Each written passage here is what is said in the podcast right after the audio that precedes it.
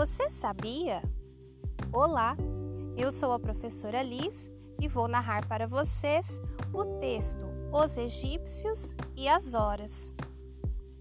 Quando os egípcios começaram a medir o tempo, eles dividiram o dia em duas partes de 12 horas: 12 para o período claro do dia e 12 para o período escuro.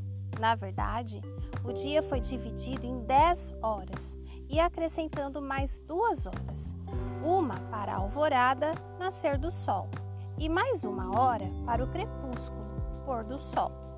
Depois deram o mesmo tempo para a noite, 12 horas, e o dia ficou com o total de 24 horas. Os relógios têm 12 horas para facilitar a visualização, mas há relógios que têm 24 horas. Em Curitiba, por exemplo, no Paraná, existe uma rua chamada Rua 24 Horas. Quando utilizamos um relógio comum, precisamos nos referir ao período do dia.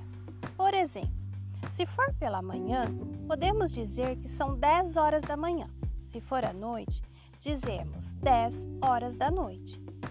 Se for à tarde e o relógio estiver marcando 4 horas, dizemos 4 horas da tarde. Ou ainda podemos utilizar as 24 horas. Basta começar a contar 13, 14, 15 depois do meio-dia. Além disso, temos os relógios digitais, que não apresentam essa característica. Normalmente, ao programar esses relógios, podemos escolher utilizá-los com 12 ou 24 horas.